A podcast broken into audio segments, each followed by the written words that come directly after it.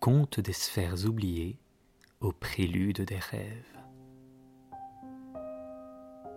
Par Alexandre Clément et Garcia. Avant-propos.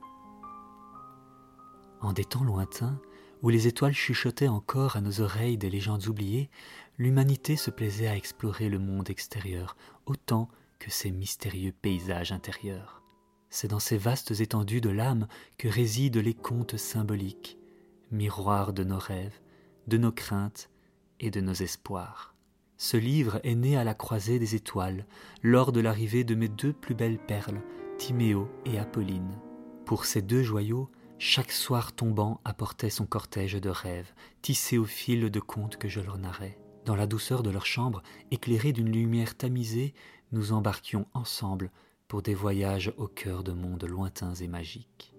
Chaque histoire était une plongée au tréfonds de leur être, à la recherche des sphères oubliées. Ces archétypes du subconscient, intemporels et universels, façonnent nos vies, guident nos pas, influence nos choix. En les découvrant, en les comprenant, mes chers fioles pourraient grandir tant extérieurement qu'intérieurement, car ces contes ne sont pas de simples récits, ils sont des clés, des boussoles, des cartes pour les aider à naviguer dans le vaste océan de la vie, à découvrir la meilleure version d'eux-mêmes. Avec ce recueil, je souhaite que chaque enfant, chaque adulte, puisse trouver ces sphères oubliées, ces fragments d'âmes universelles, et se souvenir que chaque histoire est une porte ouverte vers un monde meilleur, un monde où les rêves deviennent réalité.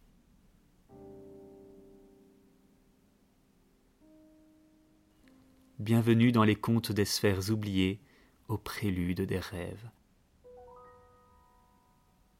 Que votre voyage soit aussi enrichissant que lumineux.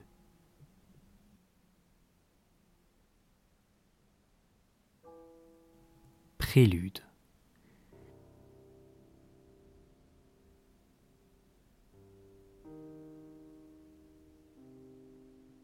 Il y a fort longtemps, avant même la première étoile dans le ciel, il existait un rêve, un rêve si pur et si doux que le monde entier aurait voulu le caresser.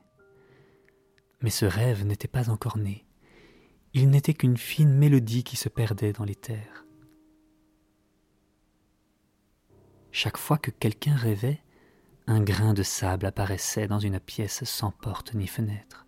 Cette poussière de songe représentait un espoir, une ambition, ou même une simple joie éphémère. À travers les âges, ces grains de sable s'accumulèrent, porteurs d'innombrables rêves du monde.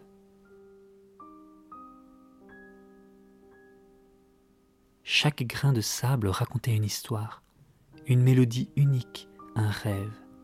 Certains étaient joyeux, d'autres mélancoliques.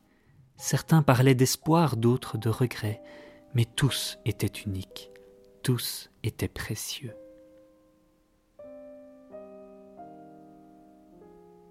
La vie elle-même était un rêve, un rêve que chaque personne devait chérir et nourrir, car comme les grains de sable dans cette pièce sans porte ni fenêtre, il y a une myriade d'histoires, d'échos, de rêves oubliés qui attendent d'être découverts.